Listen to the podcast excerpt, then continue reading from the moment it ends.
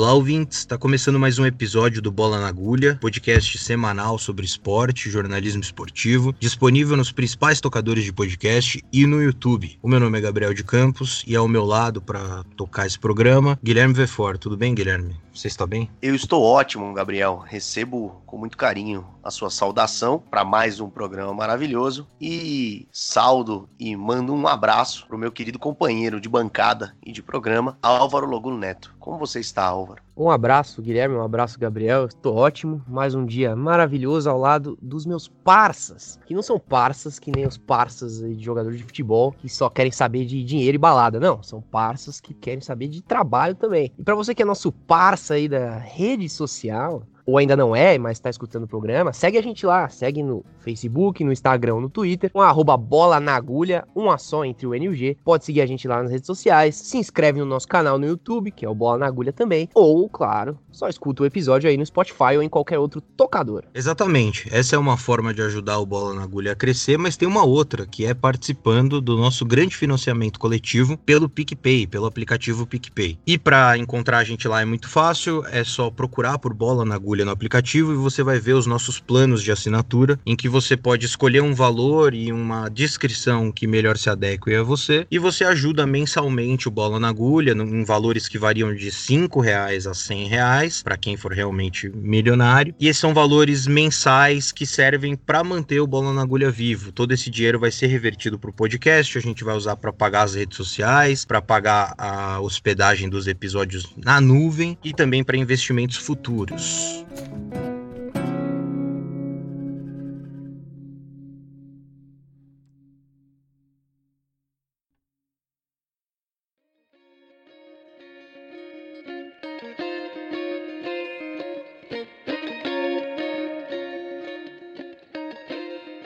Essa semana o assunto é um pouco mais leve aqui no Bola na Agulha. Chega até a ser uma exceção entre os assuntos que a gente fala geralmente aqui no podcast. No Bola na Agulha, a gente sempre procura falar sobre questões que envolvam esporte, mas não exatamente falar sobre os jogos, sobre as disputas. Até porque tem centenas de canais, de programas, jornalistas falando sobre isso todos os dias. Mas, mesmo sendo diária e em grande volume, a discussão de futebol no Brasil é deficitária. E por um motivo simples: pouquíssimo se entende de tática. Futebol não é só número, futebol não é só estatística estatística, futebol não é só ciência. Mas futebol também é número, também é estatística, também é ciência e também é tática. Não dá para explicar futebol só falando de tática, mas é impossível falar de futebol sem falar de tática. Na programação diária de esporte, principalmente de TV e rádio, pouco se fala de tática, ainda que uma pequena melhora possa ser percebida nos últimos anos. E falar de tática não é ficar fazendo uns desenhos mirabolantes, enumerar os jogadores e ficar falando sequências, combinações de números, 4-2-3-1, 4-4-2, 4 o que seja. Entender tática é entender de fato o que está acontecendo no jogo de futebol. Ou seja, passa pela compreensão e discussão da tática, uma análise mais especializada e, por consequência, correlata com os trabalhos apresentados pelos profissionais do futebol. As pessoas, do torcedor ao analista, terão maior propriedade para avaliar, concordar e criticar o trabalho dos clubes se eles entenderem e discutirem tática. Então, como a gente falou, o futebol não é exato, ele não é binário. Existe o imponderável, existe o incerto, claro que existe, mas existe uma grande parcela desse negócio que é pensada, que é estudado, que é treinado, quando, quando tem tempo para treinar. E não pode ser deixado de fora da discussão diária. A partir do momento que a imprensa passar a se especializar nessa questão e trazê-la para a programação diária, o público também vai passar a reproduzir essa discussão no seu dia a dia. A tendência é o debate futebolístico no Brasil melhorar.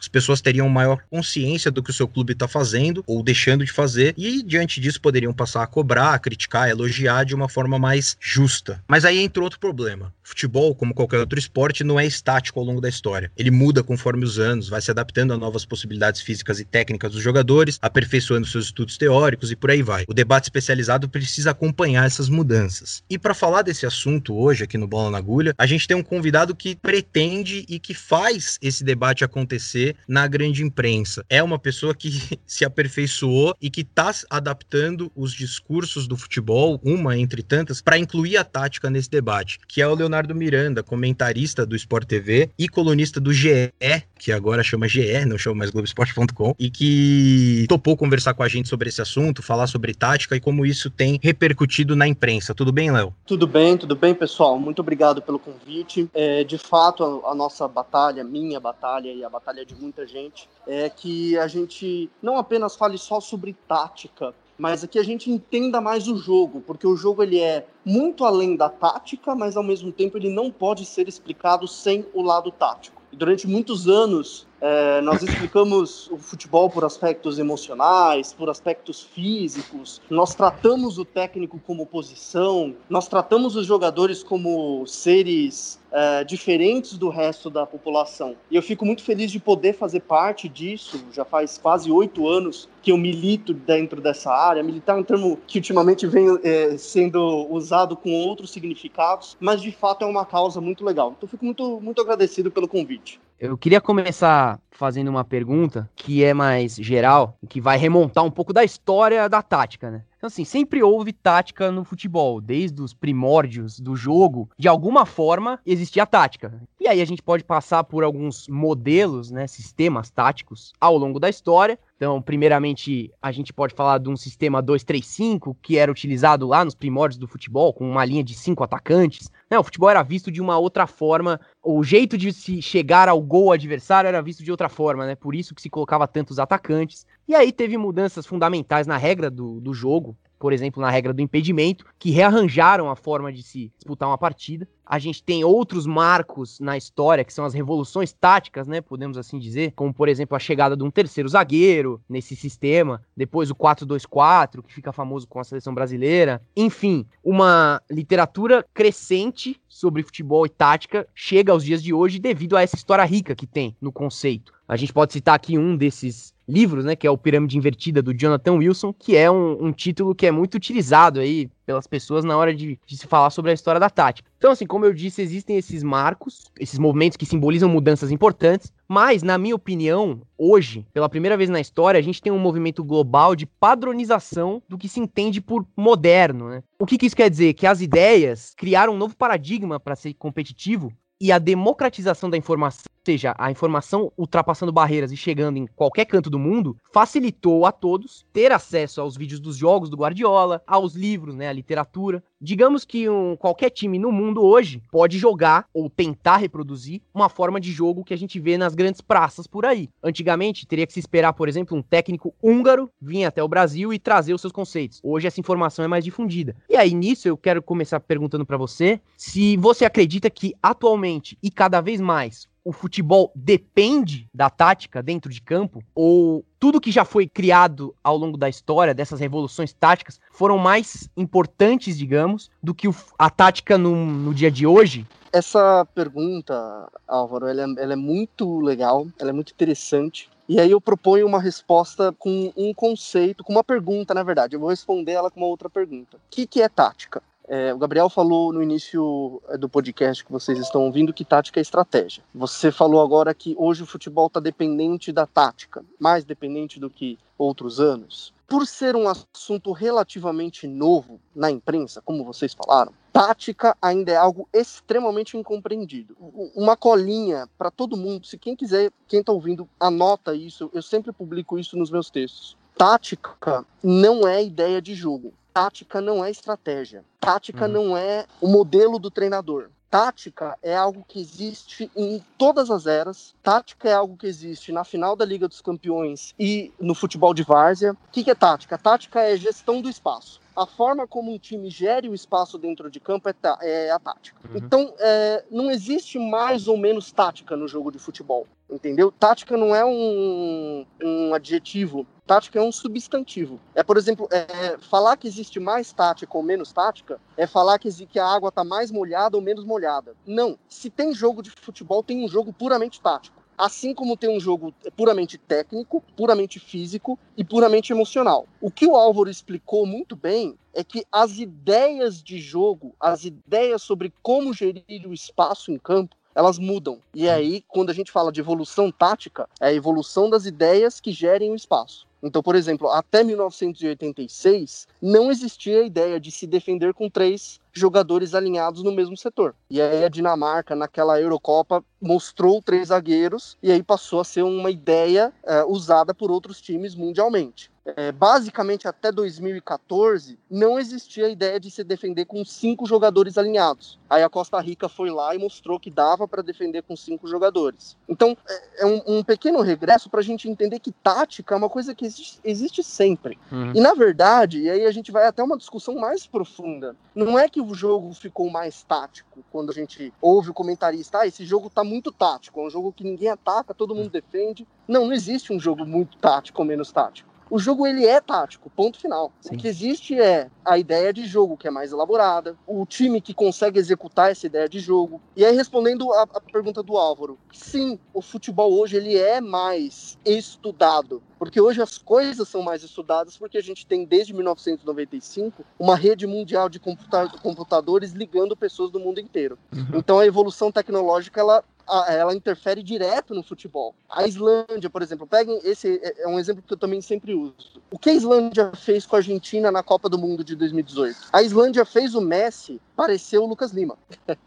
é, por quê? Porque a Islândia estudou o Messi. Tinha lá, hoje você tem um programa, você vê jogos do mundo inteiro. Em 1980 não existia isso. Então, sim, hoje o futebol ele está mais permeado pelo estudo, ele está mais permeado pela tecnologia. E aí tem uma questão muito interessante que eu acho que a Alemanha e o Bayern de Munique vem respondendo. Dói dizer isso, mas eles estão décadas na nossa frente. Enquanto aqui no Brasil a gente está discutindo sobre organização, a gente está começando a ver que um time organizado faz a diferença, que isso não é besteira como se falava há anos atrás. Na Europa eles já estão evoluídos, eles já entenderam que não é o time organizado que faz a diferença. Eles já entenderam que você precisa ter jogadores tão inteligentes que eles seguem a ideia do técnico e eles mesmos conseguem se organizar em campo. E o Bayern de Munique é um exemplo disso. Mas esse, esse é um, uma outra etapa. Uhum. Eu acredito que a, que a pergunta foi respondida depois de, de toda essa regressão. É, não, com certeza, é, Léo. Você colocou um ponto interessante que é desde 95 a gente tem a internet e, consequentemente, a gente tem uma geração que nasceu e cresceu depois da internet, né? É, Acho que nós três aqui, eu, Álvaro e o Gabriel, somos três pessoas que, que nasceram de 95 para cá e que, portanto, crescemos não só com a internet, é, mas também com a evolução do acesso à informação. Crescemos jogando videogame e, com isso, tendo mais contato com essa questão das ideias de jogo e de pensar e repensar tática. E conforme os próprios jogos foram evoluindo, as pessoas que, que têm contato com eles, elas passaram a, a pensar melhor isso, a entender melhor isso e, de certa forma, a querer buscar melhor isso, né? Essa chamada geração PlayStation. A pergunta que eu tenho para te falar nessa linha é: será que a gente vive um momento? Você falou que a gente vive um momento em que o futebol está sendo mais estudado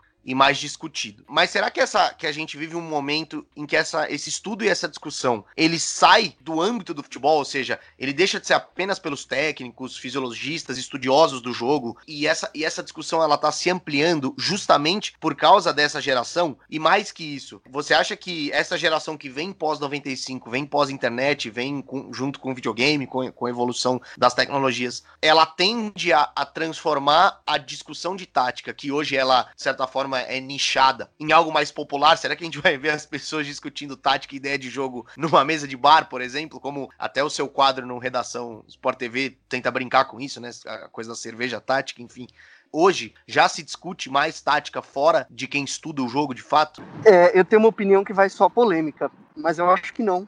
Eu acho que a gente sempre discutiu tática. É... Meu avô, por exemplo, eu aprendi a gostar de futebol com meu avô. E meu, eu, eu lembro do meu avô, que tá vendo hoje futebol lá do céu, e ele falava coisas como: pô, esse time tá muito atrás, esse ataque não tá funcionando. O que eu acho que mudou é a gente se expressa de uma forma melhor. Porque hum. hoje, por exemplo, meu avô falava: pô, esse ataque tá muito lento, tá todo mundo jogando de calça jeans. Hoje, o torcedor fala: esse ataque não está conseguindo é, construir com qualidade. A movimentação sem a bola está muito lenta e não acontece na distância para dar o passe. São as mesmas coisas. É a mesma mensagem. O que muda é a forma de você falar ela. E eu uhum. acho isso incrível, porque é, basicamente só, só eu tenho essa opinião. Todo mundo realmente é muito fácil achar que hoje se discute mais tática. Na verdade, eu acho que hoje se discute tanta tática quanto, pelo menos, para o torcedor, porque na imprensa realmente mudou. Então, sim, se discute mais. É verdade, se discute mais. Mas sempre se discutiu.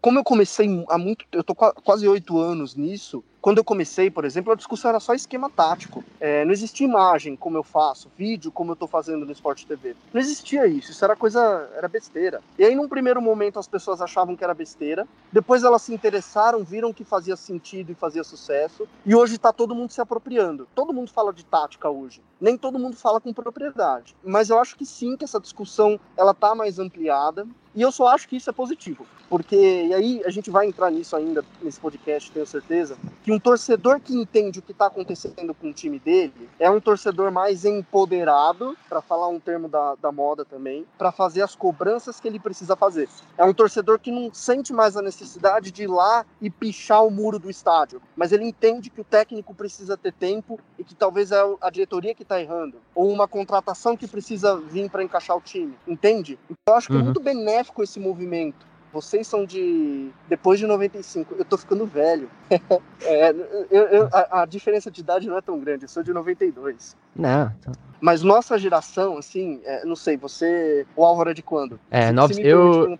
Não, eu e o Guilherme 9, 97, o Gabriel 95. É o vovô aí do, dos três. É, eu sou bisavô, então, eu sou é. de 92. Mas, por exemplo, 97 é a idade do meu irmão. A nossa diferença aí de geração é que eu sou da geração que eu lembro do mundo sem internet. Talvez uhum. vocês já foram totalmente inseridos. Talvez a diferença, eu lembro do mundo analógico, eu ligava para os meus amigos para a gente se encontrar no shopping com horário marcado e não tinha como se comunicar com eles talvez vocês já tinham SMS. Então é, é, uma diferença bem marcante, assim, bem legal essas diferenças de geração, porque a geração de vocês é uma geração que já se inseriu na tática. É uma geração que cresceu, por exemplo, é, muitos falam que cresceram me lendo, o que eu fico muito feliz. Mas já cresceram nessa discussão tática. Já cresceram com pessoas interpretando o que estava acontecendo no jogo para elas. E eu não. Eu sou dessa geração que eu tive que buscar o conhecimento porque não tinha na imprensa, não tinha em livro, não tinha nada a gente vai mudando um pouquinho o perfil do torcedor. E vocês são um exemplo disso, dessa mudança de perfil. É, e acho que tem algumas coisas que você tocou aí, que você falou que provavelmente a gente vai passar mais adiante. Acho que sim. E tem várias coisas nessa resposta que acho que a gente vai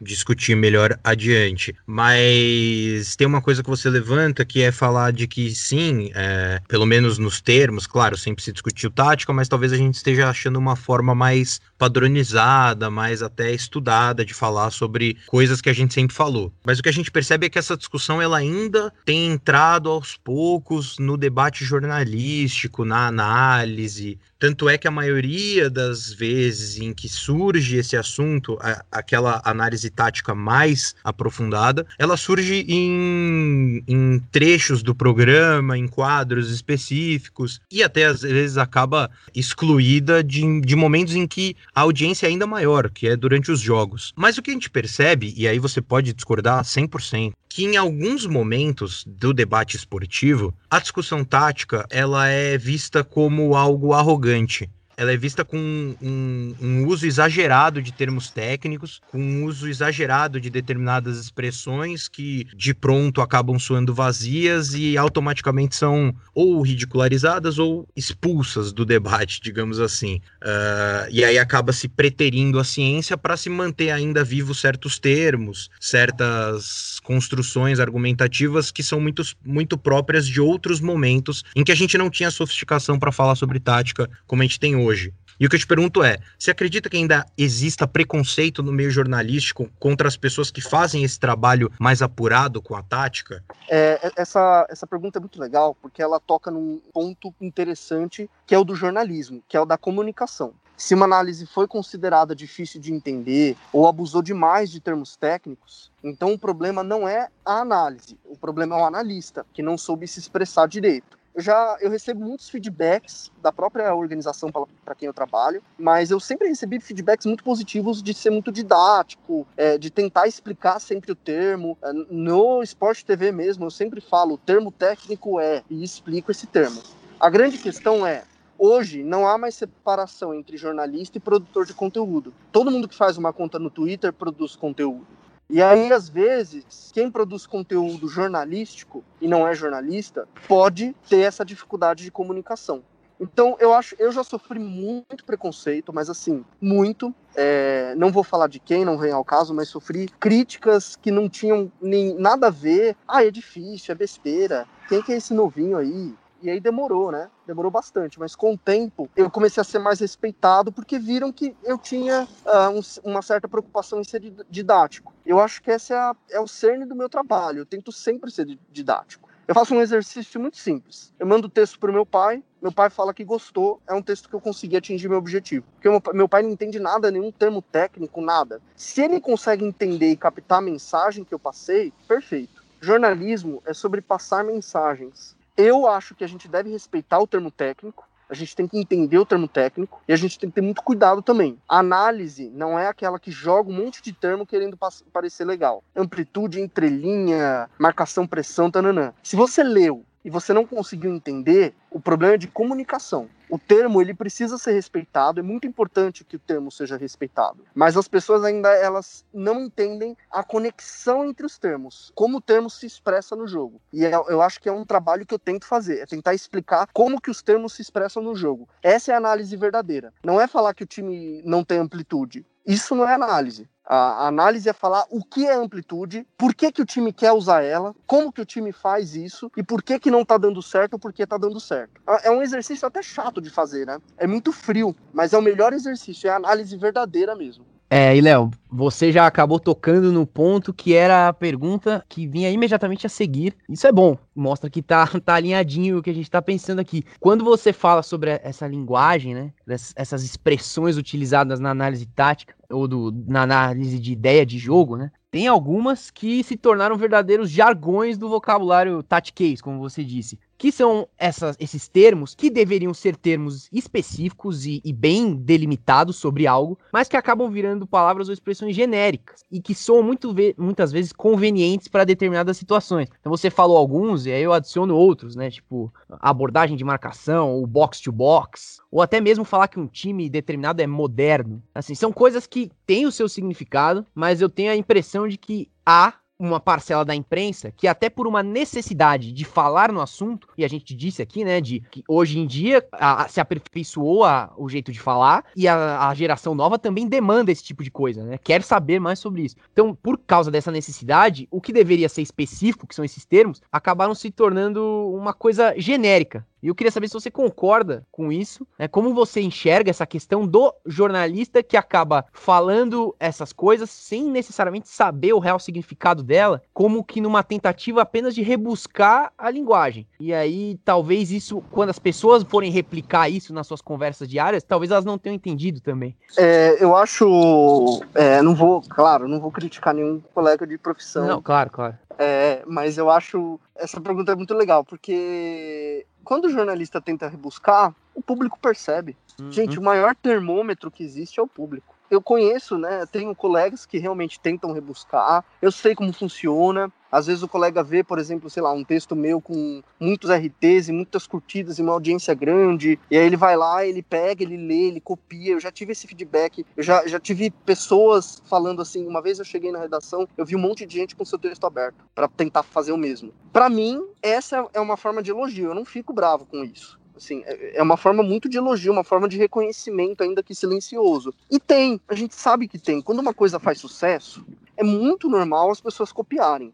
Então, na verdade, o público entende isso. O público que entende o jornalista que pega termo, o jornalista produtor de conteúdo, pessoas que fica usando vários termos técnicos, ele entende. E aí ele continua a consumir o conteúdo, ele continua a ler e se embasar pelo analista de verdade, pelo, por aquele analista que se preocupa em, em explicar. Então, eu acho que o, o termômetro é de fato o público, é de fato a audiência.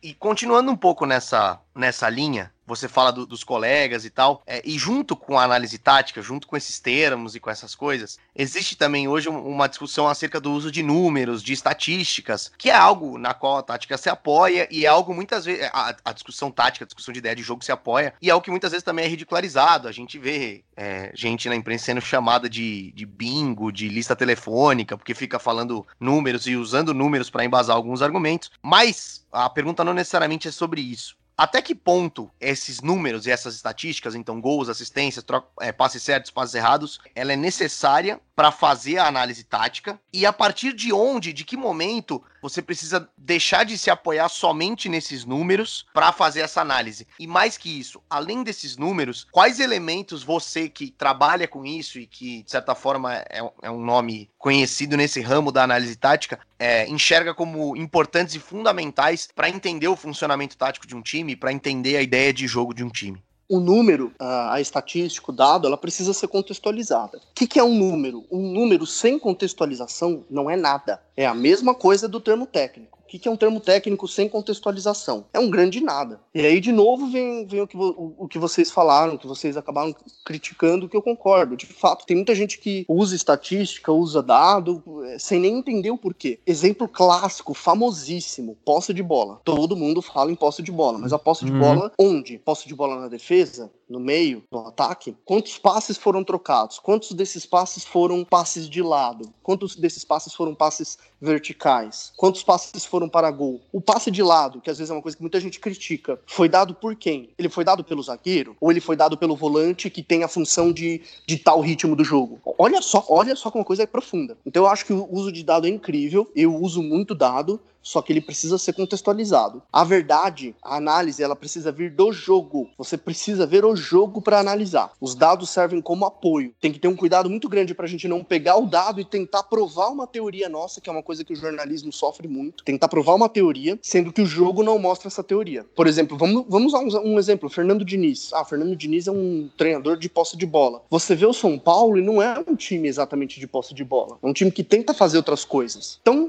o segredo de tudo é contextualização. É usar o dado e contextualizar por que está usando ele, o que, que ele prova e o que, que ele não prova também. Parece até uma questão de estigma, às vezes, que vem antes do, da análise propriamente dita, né? Mas aí tem uma, uma outra questão, e aí é só pontuar que aqui no, no Bola na Agulha a gente gosta muito de falar sobre esse, esse viés jornalístico de todos esses assuntos, né? Que bom que você também gosta de falar sobre isso. É, a pergunta que eu tenho para fazer agora é, fala, conversa um pouco com o que você disse lá no começo sobre o torcedor, né? O torcedor poder avaliar melhor o que o time dele faz, o que o time dele não faz. Então, quando a gente fala em tática, né, ou que seja questão de ideia de jogo, enfim, ela não encerra uma discussão futebolística, mas ela compõe uma boa parte dela. E quando a imprensa replica as suas ideias, seja de qual forma for, com, de uma forma mais aprofundada ou não, é, ne, é na imprensa que o torcedor de futebol utiliza muitos dos seus argumentos ali na mesa de bar, ou em casa, com os amigos, na torcida, na arquibancada, enfim. Então, o papel jornalístico do jornalismo esportivo nesse, nessa formação de opinião, como em qualquer outro âmbito, é, é gigantesco. E aí eu queria saber de você se você acredita que a avaliação que a gente faz dos nossos times aqui, principalmente dos nossos técnicos, você acha que ela é uma avaliação justa? A gente consegue realmente ver o trabalho de quem faz futebol e todas as suas nuances, e a partir daí você acredita que o que se passa pro, pro torcedor é de fato um, uma visão justa do que está acontecendo no nosso futebol? O que se passa para o torcedor é a visão do torcedor. É, o jornalismo ele tem que ele tem uma audiência, né? Nós temos necessidades mercadológicas, vamos dizer assim. Às vezes a gente passa a visão do torcedor, o que não é exatamente um problema. O Marcelo Barreto tem um podcast com o Mansur e o Carlos Cereto que é fantástico, vocês da imprensa. É excelente que ele fala. Será que a discussão sobre tática, e é um questionamento que eu me pergunto muito. Ele fala assim: será que a discussão sobre tática na imprensa não está fazendo a gente ver o jogo pelo prisma do treinador? É um questionamento sem resposta. Mas hoje o jornalismo ele tem como meta passar a visão do jogo para o torcedor. Por isso que se, se perde, a gente fala que o técnico tem que cair. Por isso que se o jogador erra o gol, a gente vilaniza ele. Por isso que se o jogador faz dois gols nos últimos minutos, a gente trata ele como herói. Porque essa é a visão do torcedor. Jornalismo é um reflexo da, da sociedade. A gente não tá, a gente não é separado do mundo. E aí, para mim, para mim o problema é a visão cultural. Para mim o problema é cultural. Nós temos uma cultura errada aqui no Brasil. Nós temos uma cultura que não entende o trabalho do treinador. Porque para ser oposição, para criticar alguma coisa, seja ela qual for, treinador, jogador, o seu trabalho, o meu trabalho, presidente, uhum. eu preciso entender o que ele fez. Esse, essa é a premissa básica de qualquer crítica. Só pode criticar quem entende. Será que a gente entende o trabalho do treinador? Será que, por exemplo, quem critica o rodízio do Domenech no Flamengo, será que a pessoa entende o porquê do rodízio? Quem critica o Thiago Nunes no Corinthians, por exemplo, será que a gente entende realmente o trabalho do, do Thiago Nunes? Eu acho que não. Eu acho que o problema maior é cultural. Então, a gente liga as mesas redondas, é, eu acho que a gente precisa trocar um pouquinho essa chave. Mas, de um, de um modo geral, o Brasil não entende o que o treinador faz. A gente acha que o treinador escala e faz substituição. É isso. A gente não entende o que o treinador faz. É, e, e aí, o Léo, até um, só um adendo antes de ir para a próxima pergunta, acaba criando umas certas bizarrices, né? Por exemplo, você justificar a presença ou não de um técnico, ah, não, esse técnico aqui tem comando. Ah, não, esse aqui, é, esse aqui é de grupo, o que precisa é colocar. Esse time tem muito jogador baladeiro, você precisa de um técnico de grupo. Quer dizer, o futebol, eu entendo que o futebol ele não é só tática, ele não é só número tal, né? Mas ele tem essas coisas. Nessa de falar que o futebol não é só isso, a gente acaba, é, a imprensa, o debate, acaba excluindo esse fator racional, científico, e aí a gente acaba criando uns discursos meio, meio bizarros, né? Quer dizer, não, ó, determinado técnico tá ultrapassado. Não, peraí, eu, eu acho que decretar que determinado técnico tá ultrapassado é uma afirmação meio grave para se fazer se você não sustentar o seu argumento no mínimo de racionalidade, de razoabilidade que seja. Pois é, pois é. Por exemplo, o que, que é jogar futebol? O que, que vocês acham que é jogar futebol? Tenta, tenta pensar na cabeça lá do cara que joga futebol. Primeiro de tudo, o cara tá pensando, certo? Ele tá pensando no que ele vai fazer. É, e o ambiente do jogo tem um certo componente emocional, né? torcida, pressão, busca por resultado, o, a, o futuro do cara. Não existe um jogador no mundo que quer jogar mal. Não existe um técnico no mundo que ele fala: meu time vai jogar mal. Eu quero que meu time jogue mal. Não gosto de futebol bonito. Não, eu gosto de. Meu Deus do céu, ninguém, não existe. É, às vezes eu, eu falo. Isso é que nem, a, que nem aquele argumento que era usado para defender o Jesus. Não, mas o, o, diferencial do Jesus é que ele tem uma mentalidade vencedora. Não, peraí, bicho. Então a gente chega pro Cuca no vestiário e fala pra ele: Ô Cuca, meu, você tá perdendo tempo. É só chegar pros jogadores e falar: filho, corre, faz três hum. gols, não faz um, não faz dois, faz quatro. E aí os caras hum. fazem, porque é a mentalidade vencedora vencedora. E, não, isso, verdade... é, isso, isso, é, isso é bizarrice. Nossa, mentalidade vencedora. Como se tivesse técnico que é contratado para perder, né? Não, esse tem uma mentalidade perdedora, vamos contratar ele. Não, tá tudo errado. Não, não. Jogar futebol é controlar emoções, porque o jogador precisa controlar as emoções dele, realizar movimentos com o corpo, correr, saltar, impulsionar para cabecear a bola, correr para trás, correr para o lado e colocar o corpo em determinados gestos. Por exemplo, quem dá o passe. Como que você dá o passe? Você você, eu estou fazendo agora com a minha perna. Quem está ouvindo também tenta fazer. Você inclina o seu pé para que a bola toque a planta, a, a, a bola toque a planta, a planta, do pé. Ou você pode dar o passe com a ponta do pé, aquele cruzamento de trivela do Rivelino. Hum. Olha só como o seu pé ele assume algumas formas, né? A perna, você levanta a mão, quem vai chutar tem que colocar a perna até lá atrás e a mão estirada para ganhar força. Então você, é, você movimenta o seu corpo e faz gestos com o seu corpo para gerir um determinado espaço de jogo. O que, que é controlar a emoção? É o que a gente fala que é o anímico, que é o emocional, psicológico do jogo. O que, que é fazer esses movimentos? É o aspecto físico. O que, que, são esses gestos? É a técnica. O que, que é, a, é, gerenciar o espaço de jogo? É a tática. Não existe jogador mais técnico ou menos técnico. Esse é um conceito que está errado. Existe o jogador que acerta mais os gestos que ele coloca e jogadores que acertam menos os gestos. Não existe jogo mais ou menos tático. Existe uma ideia de jogo que é mais ou menos aplicada. Não existe jogo mais ou menos emocional. Todo mundo está controlando a emoção o tempo todo. Só que às vezes você pode controlar muito bem sua emoção e pode controlar muito mal. Não existe jogo mais físico ou aquela visão até preconceituosa, até racista, de que Copa do Mundo os africanos vão correr. Não. Pega o time africano, ele corre mesmo com a mesma quilometragem do Messi. Olha só como as coisas são complexas e ao mesmo tempo, hum. se, se você explica fica simples. A gente tem que caminhar por esse lado, explicar o que é complexo. Sim.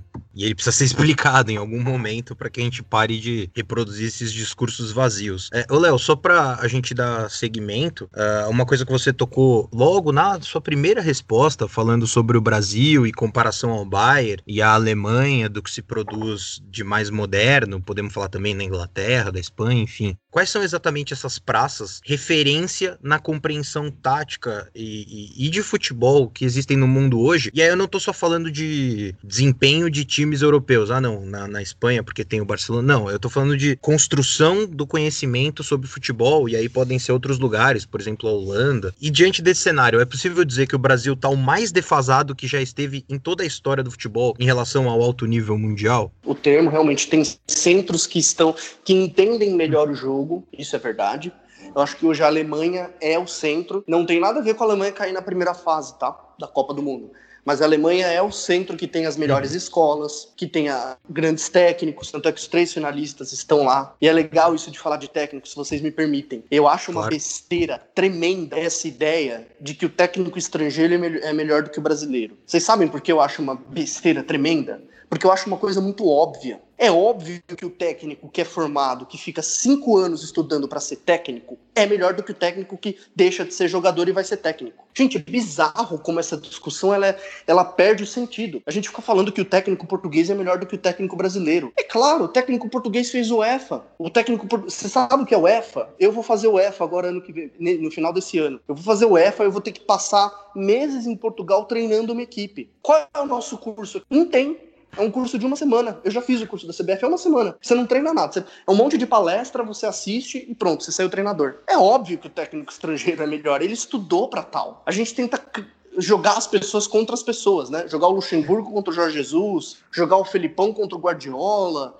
é, e por aí vai. E, e, a, e, a, discussão é totalmente errada. A gente tem que olhar para a educação, olhar para a escola. A gente tem que cobrar que a CBF faça um curso digno para treinadores. Não é jogar uma, as pessoas uma, umas contra as outras. Fim de parênteses. Por que, que a Alemanha, por que, que Portugal, por que, que Inglaterra são centros de entendimento de jogo? Porque há 30 anos atrás eles resolveram se formar. Por exemplo, vamos citar um exemplo. Em 1984, quando nenhum de nós que está gravando esse podcast, possivelmente você que está ouvindo, era nascido, um técnico chamado Fábio Capello, um dos grandes técnicos italianos da história, publicou uma tese em Conversiano, que é a escola de treinador da UEFA na Itália. Escola essa pela qual Pirlo se formou antes de treinar a Juventus. Publicou uma tese chamada marcação por zona. Ele fundou a marcação por zona no futebol. Não existia marcação por zona antes dessa tese. Marcação por zona foi uma coisa estudada. Ele estudou isso. Ele falou: ó, marcação por zona faz o, jogador correr, correr menos, você gere melhor o espaço em campo. 1984. Nós estamos em 2020. Nós estamos 36 anos atrasados, ou até mais. Ah, o Brasil está muito atrasado? Nós sempre estivemos atrasados. Essa é a realidade. Não, não, houve um momento em que o Brasil foi o moderno, a referência de estudo de jogo. A gente nunca teve uma escola. A gente tem o primeiro livro escrito por um treinador no Brasil é de 1967. Na Inglaterra já tinha livro escrito por treinador na década de 40, na década de 50. É um reflexo do nosso país. Um país que nega uma pandemia é um país que não vai se preocupar em colocar os treinadores numa sala de aula, fazer eles explicarem o modelo de jogo deles. O problema é além do futebol. E eu acho que a gente só melhora o futebol com a mesma ferramenta que a gente melhora a sociedade, educação. A Itália tem escola de treinador desde a década de 80. Nós temos desde a década de 2010 algo de muito errado não está certo aí. E eu achei, e essa, essa sua resposta ela foi importante é, para falar um pouco sobre o Brasil e a relação com as outras praças, porque essa semana teve um acontecimento que eu achei bastante relevante, a gente achou bastante relevante quando a gente estava preparando o programa, e a gente achou legal trazer isso para você, que foi a entrevista do Tite pro Bem Amigos. Porque eu não me lembro de ver no Brasil técnicos tentando explicar a maneira como joga o time e a ideia de jogo do time usando o recurso da tecnologia. E aí é claro que é uma situação muito específica de uma de uma oportunidade que ele tinha, essa é uma entrevista longa de fôlego, então ele pôde preparar o material e tudo isso. Mas de qualquer forma, eu achei muito interessante o técnico da seleção brasileira explicar como o time dele joga e como ele quer que os atletas dele, dele jogam, utilizando o recurso da tecnologia, é, recursos inclusive parecidos com os que você usa quando você vai explicar as coisas no, no, no Redação Sport TV, né? E para mim foi algo muito incomum, porque normalmente quando a gente vê entrevistas assim, as coisas são meio explicadas pela metade, né? Às vezes o treinador fala, ah, o cara vai jogar de tal jeito, mas o que, que é esse tal jeito? Como é que isso funciona? É, e muito incomum e muito interessante. Eu queria saber se você acha, tentar fazer algumas perguntas em uma só aqui. Se essa entrevista vai ter algum efeito, o que, que ela significa? Será que, será que o jeito do, do Tite responder as perguntas sobre ideia de jogo é da forma com a qual ele respondeu? É, de certa forma, uma resposta a essa demanda por maior sofisticação e, e maior qualificação na discussão tática, que foi aquilo que você falou, que é, hoje a gente tem mais ferramentas e tal, então é importante que o técnico da seleção brasileira responda a essa demanda, ou se a ideia foi, ou se essa, se essa entrevista dele vem de certa forma para confrontar o raso raso que muitas vezes é o debate tático é, na televisão e na imprensa, e raso no sentido que a gente já colocou, de usar termos é, não como apoio, mas como muleta, de usar os números pelos números, algumas coisas assim. É muito importante a entrevista dele. No mundo ideal, todo mundo daria essa entrevista. Mas quem acompanha o Tite sabe que isso não é novidade. Eu já vi essa mesma explicação dele na CBF é, em duas oportunidades. Num evento que eu fui na CBF e numa entrevista que eu fiz, fiz com ele três oportunidades, na verdade. Já participei de uma palestra com o Tite, já fiz entrevista com ele, já participei de evento na CBF. E ele usa esses vídeos, ele usa esse recurso. Não é novidade, não é novidade. Já tive aula com o técnico do sub-20 do Corinthians, o Carlos Leiria. Participei de um curso dele, ele me mostrou isso. É, fiz uma entrevista com o Eduardo Barroca, que vai sair logo logo no GE.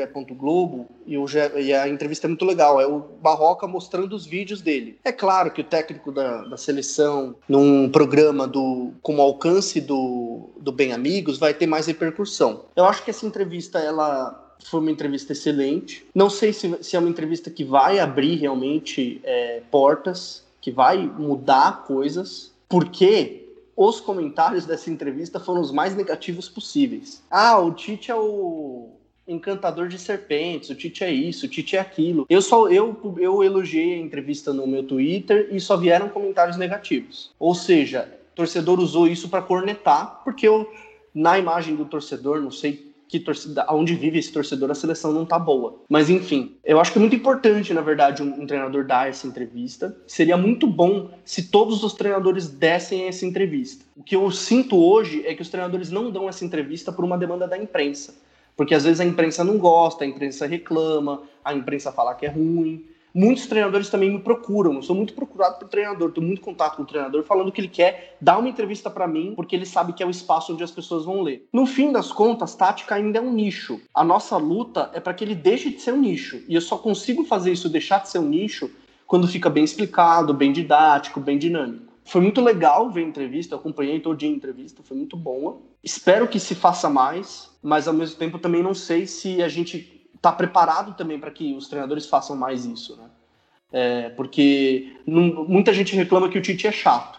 Pô, ele explicou tudo certinho com vídeo e aí fomos lá e reclamamos. Tá vendo como a gente, o torcedor sempre tá reclamando de alguma coisa? Às Sim. vezes a gente tem que reconhecer as coisas boas também, né? Sim, e na, na minha opinião, não sei se é a opinião dos, dos amigos que gravam o podcast aqui hoje, mas a torcida age, age, desse jeito porque a própria imprensa age desse jeito, né? Eu tenho certeza que se em 2022 a gente perder da Croácia nas quartas, vão ficar todo mundo nos programas de debate se olhando e falando, mas meu Deus, o que aconteceu, perder para a Croácia, que nem tem tradição, nem tem camisa. Aí vão resgatar esse vídeo do Tite e falar: não adianta nada faz, falar bonito e na hora do campo não fazer acontecer. Futebol é gol, futebol não é ciência. E aí vai, vai retomar todos esses discursos. Então eu vejo que essa resposta que você relata da audiência, ela é natural que aconteça porque ela está acostumada com outro tipo de debate, né? Exato, exato. A cultura, na verdade, assim, hoje até a tática, ela é até usada para continuar essa cultura, né? Ano passado, por exemplo, explodiu aquelas análises super elogiosas do Jorge Jesus. Nossa, que era uma revolução incrível, tananã. E, assim, era um conteúdo bem pobre, na verdade. Porque você simplesmente pegava a análise,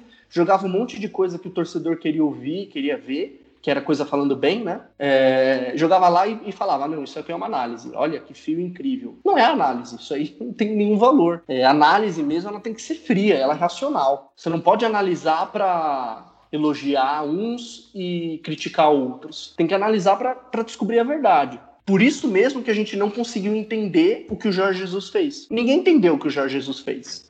Sim. Né? Alguém, alguém consegue colocar num papel para mim aqui qual foi a metodologia de treino do Jorge Jesus? Não. Por quê? Porque a gente ficou elogiando é, aqueles elogios super efusivos, aqueles fios incríveis com técnicas de storytelling e zero conteúdo, uhum. e a gente não conseguia entender o que ele fez. E aí o Flamengo trocou o técnico, por um diferente. Tá vendo agora que não é, não é bem o que, o que contratou. E é, é, essa é a história do Brasil.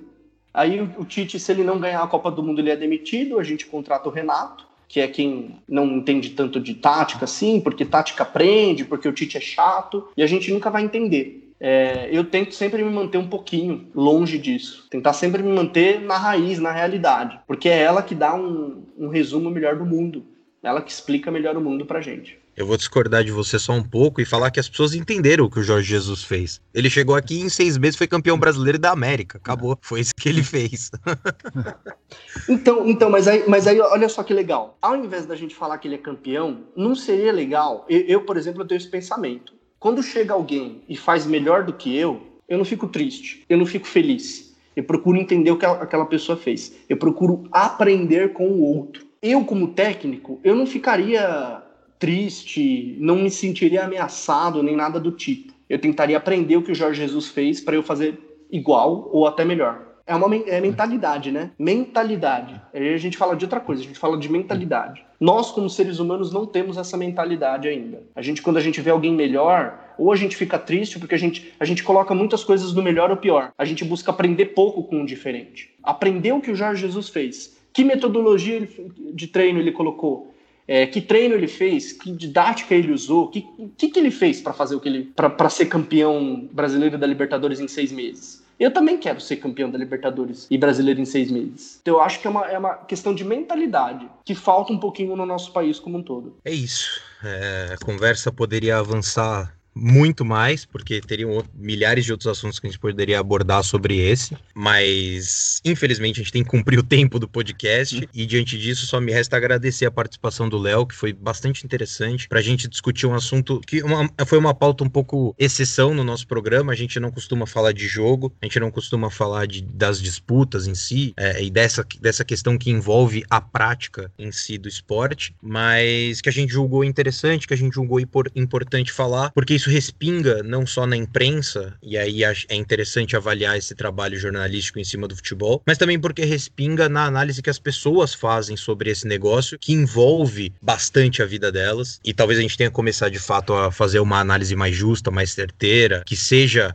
mais embasada para que a gente tenha fundamento para criticar, para elogiar, para encerrar precocemente a carreira de determinados profissionais, uh, ou, ou, pelo menos tentar entender por que, que determinados trabalhos funcionam ou não de uma forma mais racional uh, e acabar um pouco com esse terraplanismo que existe no futebol de negar a ciência, de negar a tática, de negar desempenho, análise de desempenho e por aí vai. Enfim, Léo, obrigado por participar. As portas estão sempre abertas para você voltar quando você quiser e puder, quando a Globo deixar. Pô, gente, obrigado aí, obrigado por quem está ouvindo também. Foi um prazer incrível. É sempre muito legal falar disso. Na verdade, assim, eu espero que as minhas respostas tenham feito vocês pensarem. Esse é meu intuito. Não existe certo ou errado, é... não existe concordar ou discordar eu só quero colocar as pessoas para pensar. E se você, quem está assistindo e quem, quem fez essa conversa aqui com a gente tão, tão gostosa, tão legal, que passou super rápido, se vocês estão pensando ficou aí uma, uma formiguinha na cabeça, digamos assim, né? É, espero que tenha chegado ao objetivo final. Muito obrigado pela participação e vamos fazer um próximo com certeza. E Léo, é, só antes de você ir embora definitivamente, eu queria pedir também para que você falasse para quem está ouvindo onde as pessoas podem acompanhar seu trabalho, suas redes sociais e mais do que isso, para quem tem interesse nesse debate, nessa discussão tática aprofundada.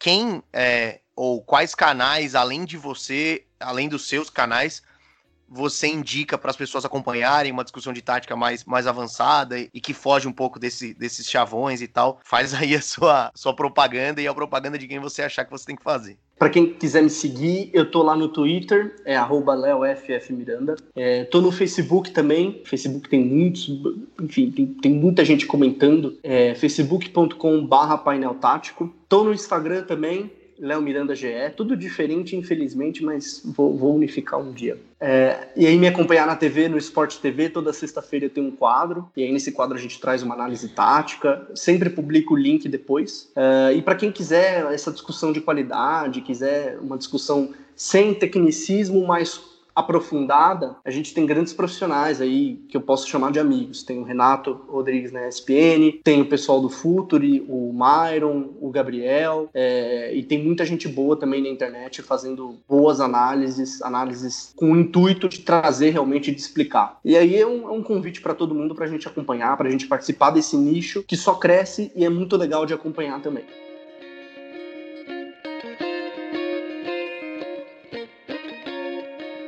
E agora a gente chega no momento do Bola na Agulha em que a gente sempre faz um monitoramento das redes sociais e expõe para vocês os assuntos que ficaram mais em alta no Twitter, no Instagram, ao longo da semana, para tentar entender o que, que as pessoas estão discutindo por aí nesse belo lugar que chama rede social. E ao contrário de outras semanas em que vários assuntos é, ficavam em evidência, essa semana foi um pouco diferente. Alguns poucos assuntos dominaram os interesses e as buscas e as hashtags das pessoas. E o primeiro deles que a gente cita aqui, é claro, que a gente até falou nas nossas redes sociais, é o caso da Carol Solberg, do vôlei de praia, que na volta do circuito brasileiro de vôlei de praia, ao final de, um, de, um, de uma partida, se manifestou politicamente, falou fora Bolsonaro nos microfones da Rede Globo e do Sport TV, e a atitude da jogadora claramente foi alvo de uma série de, de repúdios nas redes sociais, gente falando que esporte não é lugar de ficar se manifestando politicamente, e o interessante dessa, desse acontecimento é que a própria Confederação Brasileira de Vôlei repudiou a atitude dela, e não só isso, a comissão de atletas, presidida pelo Emanuel, aquele Emanuel do vôlei de praia, também em um comunicado repudiou, recriminou a atitude da jogadora, o que para ela acabou sendo um absurdo, né? Se nem os próprios atletas respaldaram a possibilidade, a, a permissividade que ela teria de expor uma opinião. Ela não tá pedindo para ninguém concordar com ela, mas ela ficou surpresa que nem, nem apoiar o direito que ela tinha de falar o que ela falou foi respeitado. E mais do que isso também, claramente, não é surpresa, ela foi bastante atacada e ameaçada nas redes sociais dela por conta de um fora Bolsonaro que chocou um monte de gente e tal. E aí uma série de outros atletas se posicionaram, enfim, começou todo aquele salseiro, principalmente no Twitter. É, e vale lembrar que o Emanuel, que é justamente esse líder da, da, comissão dos atletas, ele também fazia parte, né, do governo Bolsonaro. Ele ocupava um cargo no governo, do qual ele foi demitido aí no início desse ano.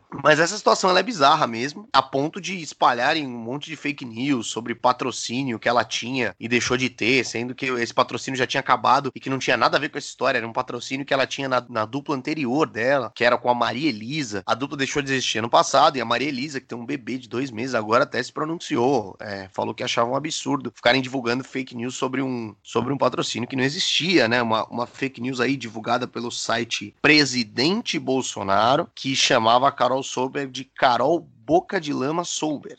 Mas outra coisa que deu o que falar aí na, nas redes sociais foi, mais uma vez, o Flamengo, né, Alva? É isso, só vale lembrar também nessa questão do vôlei. Houve há dois anos uma manifestação do time masculino a favor do Bolsonaro, né, após uma partida da Liga Mundial, em que o, alguns dos jogadores fizeram o sinal do número 17, que era o número do candidato à época à presidência, e não teve tanta comoção, né? Apesar da CBV, que é a confederação, dizer na época que não, não gostava das, das manifestações políticas, apesar de ser adepta à liberdade de expressão, não foi feito nada comparado ao que aconteceu agora com a Carol após essa declaração.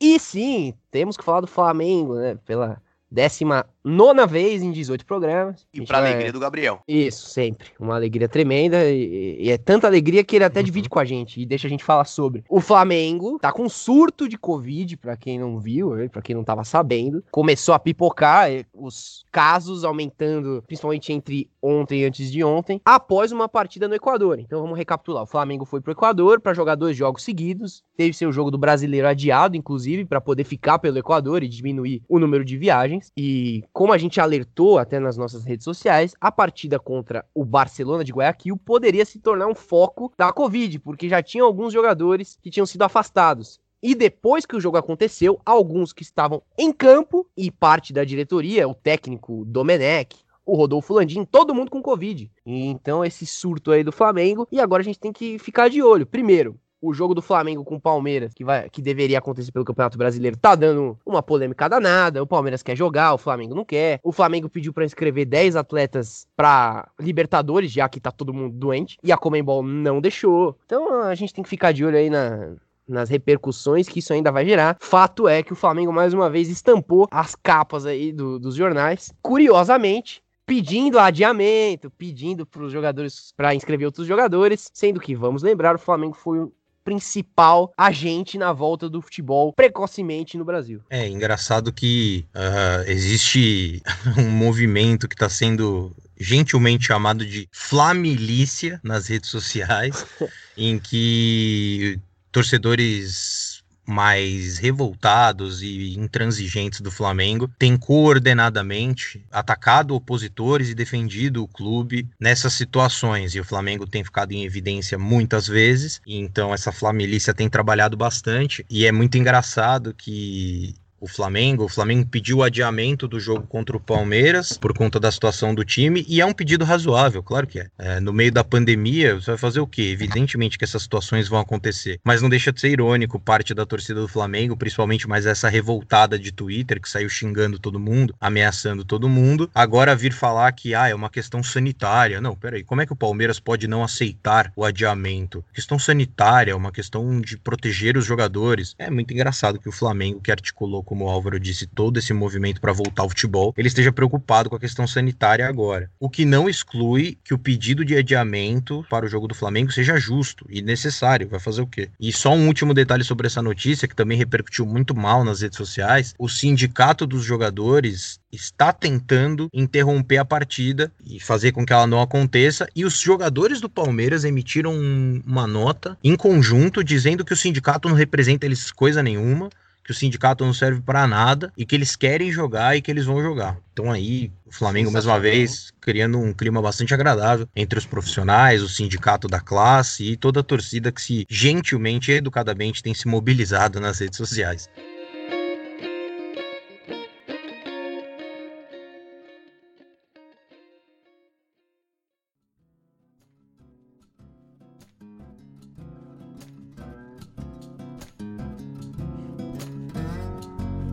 E é isso.